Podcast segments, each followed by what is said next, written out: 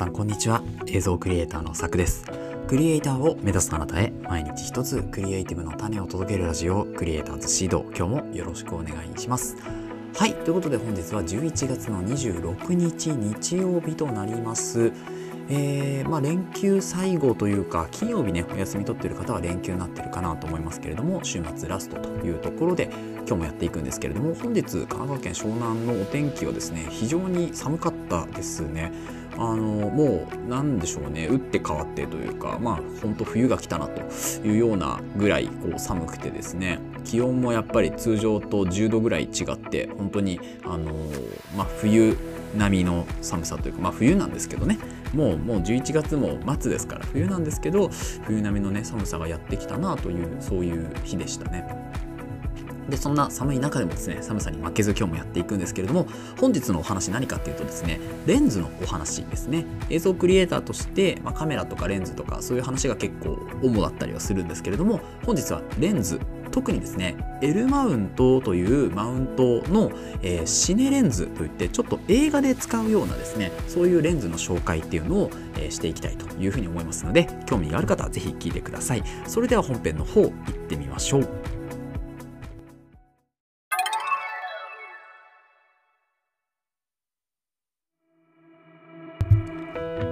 ということで本編です。本日はですね、レンズのお話ということで、L マウント用の格安シネレンズ3選ということで、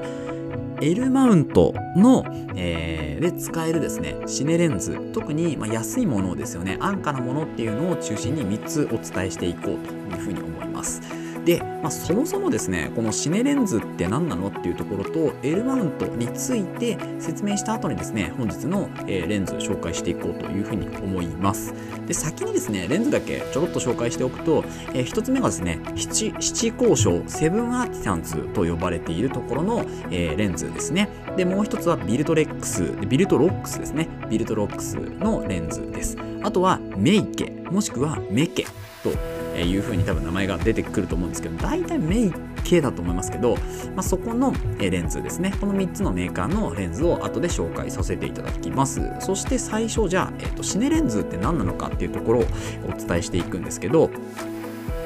まあ、シネレンズっていうのはですね名前の通り、まあ、こう映画で使うようなま、シネマで使うようなそういうレンズになります。で通常のですねこう何て言うんですか？ミラーレスカメラとか、まあ、カメラ一眼レフカメラとかのレンズと何が違うのかっていうところで言うとまずですねレンズ構成っていうのがだいぶ変わってきます。でレンズ構成も違えば重さですよね。外見の、えー、まあ、フレームというか、えー、それ自体枠自体も違いますしあとは、えーとまあ、この明るさの指標っていうのがちょっと異なってくるんですよね。でまあそういういろいろもろもろがかなり違うんですよね。なので、まあ、本当にシネレンズの場合は、えーと、動画というか映像専門に、ま、作っているようなレンズだと思われます。で、えー、この通常のですね、えっと、ミラーレスカメラとかあとは一眼レフカメラとかのレンズっていうのは写真を主に撮るというような形スチールと言ったりしますけどそのスチールレンズなんですよね。でシネレンズはどっちかというと動画ムービーの、えー、中心に、えー、こう撮っていくレンズ。なので、まあ、役割がかなり違うと。だけど今の場合はスチールで動画も撮れるよねっていうそういう時代になってきておりますがしかしですねやっぱり本格的に動画を撮るっていうのであればこのシネレンズというのがですね、えーまあ、かなりこう必要というか、えー、まあ、クオリティを上げたいのであればこのシネレンズを使いましょうと。なんですけどシネレンズってねやっぱ高いんですよね。で例えば L マウントで代表的、まあ、L マウントでシネレンズってあんままだ使えないんですけど PL マウントとか E マウントとかあとはキャノンの EF とかですねそういうマウントあとはえっ、ー、と富士フィルムとかなんですけど、えー、L マウントで使えるレンズってやっぱそんなないんですよ現状。で、えー、まあ、PL マウントとかでね代表的なもので、えー、マウントがあってそういうマウントで使うとなってもですね大体まあ安くても30万円から40万円とかですね。高いと本当に1本、えー、何百万とかっていうレンズもあったりしますし。そう。なので、まあ、やっぱ通常普通のこう仕事というか、えーまあ、趣味でやられる方もしくはですねえー、まあ、本業で映像制作やられてる方でもなかなかシネレンズって手を出しにくいかなというふうに思うんですよね。もう個人事業とかで5年10年やってる方は、えー、もちろん使ったことがあるかもしれませんがやっぱり駆け出しの頃とかはですね全然シネレンズとかっていうのも、まあ、こうしそもそも何でしょう自分のうーんこう使いたいというかそういうところにも、まあ、指標にも上がってこないのがシネレンズなんですけど、まあ、最近私もですね結構シネレンズでちょっと撮ってみたいなっていうものが増えてきたので L マウントでね運用していくにあたって使えるシネレンズってないのかっていうのをですね、まあ、調べていたんですよね。でこの L マウントってじゃあ何なのかっていうとですねあのライカとシグマとパナソニックが、まあ、3社協定で、えー、作ったというか、えー、運用しているマウントのレンズになります。で最近はですねだいぶ増えてきてそれこそ DJI が L マウントを参入したりとかですねあとはブラックマジックもですね L マウント参入したりとかですねあの本当にいろいろな、えー、企業がこの L マウントに、えー、協業というか、えー、集まってきてくれてるわけですよね。なのでこれから多分来年とかはですね本当に L マウントのレンズもっと増えると思いますが、まあ、今年はですねやっぱそんなに多くないというところであのまだまだですねこのレンズでえー、いろいろ遊ぶというかレンズを選んでっていうのがなかなかできにくいレンズではあるんですけれども、まあ、マウントではあるんですけれども今後ね、えー、今年の年末から来年にかけてっていうのはすごく広がっていくマウント形式なのかなと思いますので、まあ、ここ結構注目ポイントではあるんですけれどもこの L マウントのですね最大の特徴というのがあの APS-C サイズのセンサーサイズですね。とフルサイズのセンサーサイズ。でマウントがね一緒なんですよ。なので APS-C の、えー、センサーサイズだとしてもですね、えー、L マウントで使う、えー、L マウントじゃない、えっ、とフルサイズで使うことできるし逆にフルサイズのレンズはもちろん APS-C で使うことができるんですよね。で APS-C 用のやつも一応フルサイズでも運用ができます。なので例えばシグマの APS-C サイズの、センサーサイズの対応の、え、レンズっていうのは DC シリーズなんですよね。DC なんちゃら DC なんちゃら。で、えっと、フルサイズ用は DG なんとか DG、DN とかですね。って書いてあるんですけど、この DC、DN でもですね、あの、L マウントっていうのは使うことができるんですよね。フルサイズでも。そう。なので、あの、例えば、スナップとかですねコンパクトにやっぱりやりたいってなった時に、えー、APS-C センサーサイズ用のですね、えーと、例えば、えー、1850mm とかっていうレンズがあるんですけどこれですね、えー、F2.8 なんですよ。なんですけどめちゃめちゃ小型なんですね。すごく小さくて軽い。こういうのを、えー、スナップとかで持ち出すこともできるわけですよね。なので、あのー、しかもレンズも安いしっていうところで、あのー、結構こう汎用性の高いマウント形式なのかなと思うんですけれどもいかんせんまだね、えー、レンズが、まあ、そんなに多くないというところとやっぱライカがえー、主軸となっているレンズなのでやっぱ高いんですよね全体的に。全体的にというか、まあ、ライカが高いんですけど、はい、パナソニックとかはだいぶね比較的値段が抑えめでありますけれども、それでもですねまだまだメーカーとして出しているレンズが少ないのでこれからね、えー、本当に期待というようなマウントになるんですけれどもそんな L マウントでもですね使えるシネレンズっていうのがあるんですでしかも値段もかなり安いというところで、えー、後半戦ですね、え、そのレンズをどういうものかっていうのを見ていきたいというふうに思いますが一度ねチャプターの方を変えさせていただきます。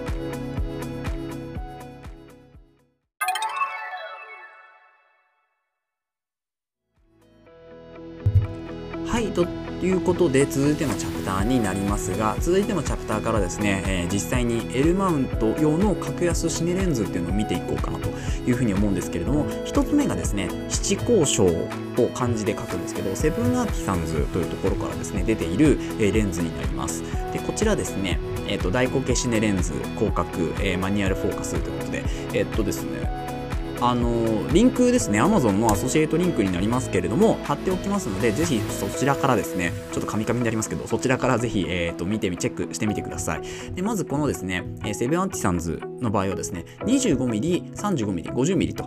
えー、3つ用意されております。で1つのレンズの値段が、えー、今回ですね 35mm の、えーと、焦点距離を持ったシネレンズ単焦点ですね貼っておきますけれども、えー、これがですね5万7699円。はい安いですね、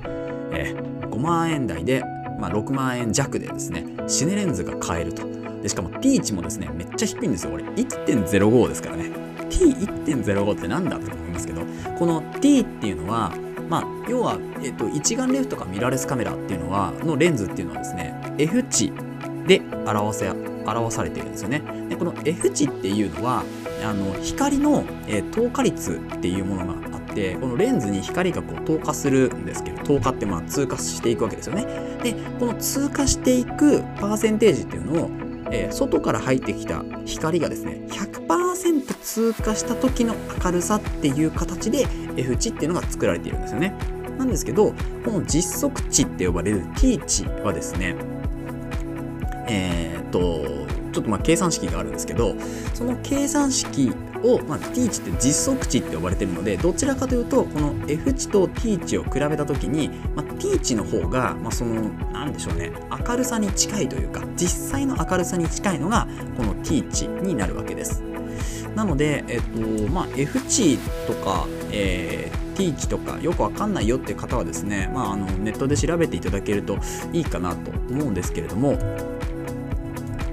この T 値っていうのが、まあ、それも、えー、と F 値と一緒で、え、低ければ低いほど明るいというところになります。はい、今ちょっとね T 値について、えー、調べている最中なんですけれども、えー、このレンズのですね透過率っていうのが100%と仮定した時の明るさっていうのがこの F 値になるんですけどどっちかっていうこの T 値っていうのはこの透過率っていうのをパーセンテージとして計算していくんですよね。はい、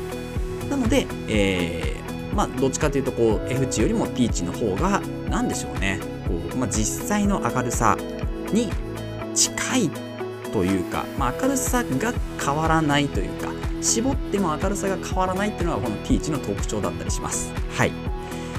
まあ、あのシネマレンズやっぱりこう大きいのとレンズが大きいのと、えー、躯体が重い、まあ、頑丈なものもあってですねあのしっかりやっぱり動画用で作られているので、まあ、その辺はですねかなりこう動画に特化して使いやすく作られているというところにあるんですね。であの特に動画の場合はシャッタースピードとかですね ISO 感度とかっていうのがもうある程度固定されてしまうんですよ。写真とかだと一瞬というかあとスローシャッターとかもいろんなこう組み合わせがねできるんですけど動画の場合はもうシャッタースピードは例えば50分の1とか60分の1100分の1120分の1この辺で、えー、固定をされてしまってなおかつ、まあ、ISO 感度も基本的にはベース ISO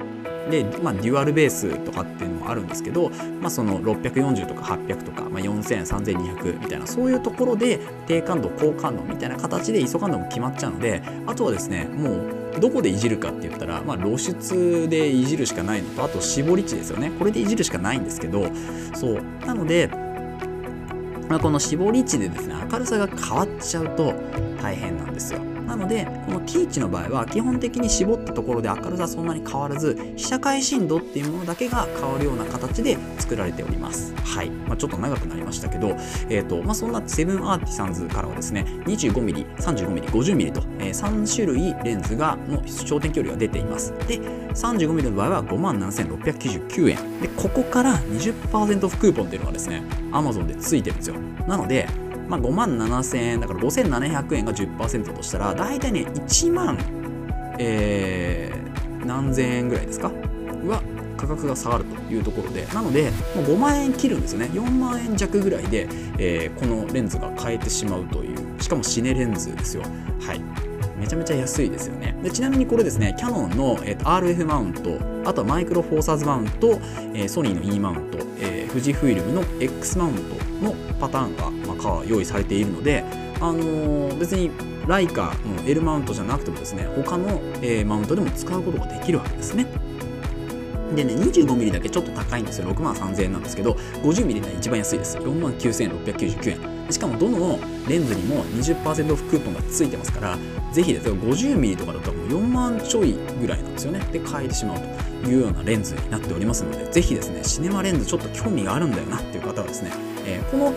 えー、7Artisans のレンズに関しては結構レビューを YouTube とかで上げてる方もいらっしゃるので海外のねクリエイターさんたちがレビュー上げてくれてるのでその辺もぜひチェックしてみるといいんじゃないかなと思います。はい。長くなりましたが続いていきます。続いてはですね Viltrox から出ているシネマレンズ L マウント用の 20mm という広角ですね。超広角のレンズの T 値が2.0ですね。はい。こちらのレンズの紹介になります。でこれもですねめちゃめちゃちゃいですね。本当に小さいレンズで、価格がですね、現状今59,680円と安くなっております。そして E マウントもね、こちら対応していて、同じく値段も59,680円となっております。で、まあ、あの L マウントなので S1 とか、あとは S5 とかですね、つけることができるんですけれども、まあ、広角のレンズになります。で、ビルトロックス多分これを一番初めに出していて、L マウントではですね、まだまだあの他にも出てくるかなと思うんですけれども、えー、とこれ出たのが2020年 Amazon で取り扱ってますけど、あのその他のレンズまだ出てきてないので、まあ、今後出るのかどうかはちょっとわかんないんですけど、ただまあ、あの現状 20mm しかないので、ちょっとこちらを紹介させていただいております。で、え、ー、と、重さがですね、まあ、1 k g ぐらいなのかな。なので、まあ、そんなに重いかっていうとそうでもないんですけど、ただですね、あのまあ、20mm の広角なので、まあ、使う範囲とかっていうのがちょっと限られたりしますけど、まあ、被写界深度をね、結構こう、浅かったり広かったりっていう形でやっていけばですね、結構ボケ量としても確保できますし、あとは、まかなり広角で寄ることもできるので、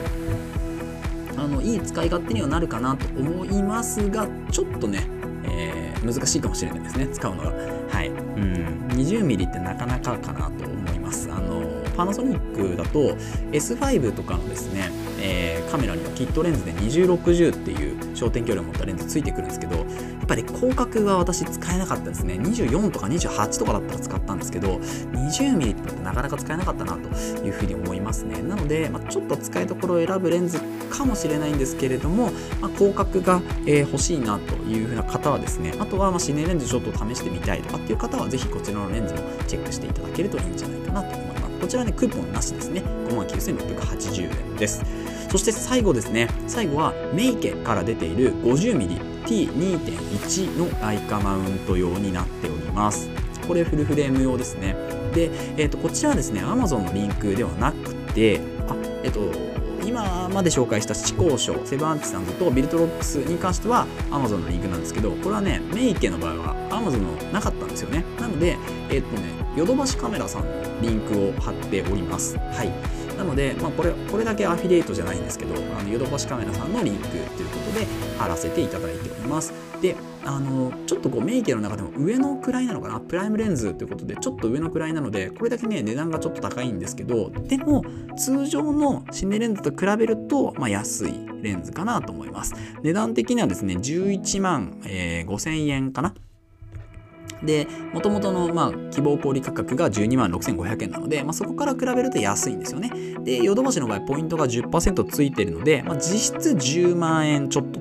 というところになります。はい。これでもまあ安いんですけど他のね今まで紹介した2つと比べるとちょっと高いかなと思いますけどあのしっかりした、えー、レンズなので、うんまあ、その他ね紹介した2つもしっかりしてるんですけど、まあ、こちらやっぱり額が額なのでねかなりしっかりした作りに、えー、なっています。でなおかつ 50mm 今回は紹介してますけど今出てるのが 35mm と 85mm えー、135mm も出てるかな？結構ねバリエーション展開あるので、あのー、ぜひぜひチェックしてみていただけたらいいかなというふうに思うんですけれどもこれがですね、まあ、ライカで、えー、使えるような、まあ、格安のシネレンズになっております、ま、ライカというか L マウントですね。パナソニック、シグマ、ライカで使えるような L マウント用の格安シネレンズとなっております。で今回ここに Blackmagic の、えーと、6K のですね、プロ、プロというか 6K のフルフレームのレンズ、えー、カメラが追加されましたので、まあ、それだとね、だいぶこう B ローとかで撮れるのですごく相性いいかなというふうに思うんですよね。はい。なので、ぜひ皆さんもチェックしてみてください。今日は以上となります。この放送では、クリエイターとしての考え方やテクノロジーやガジェットの情報、作業効率を上げるコツ、サイト、ツールなんかを中心に紹介をしております。リスナーさんと一緒に一流クリエイターを目指すラジオを作っておりますので、応援いただける方はぜひフォローの方お願いします。また、ラジオの感想や質問は Google フォーム、もしくは Spotify でお聞きの方はコメントからいただけると嬉しいです。X や Instagram、ブログもやってますので、ぜひ遊びに来てください。それではまた明日お会いしましょう。ご清聴ありがとうございました。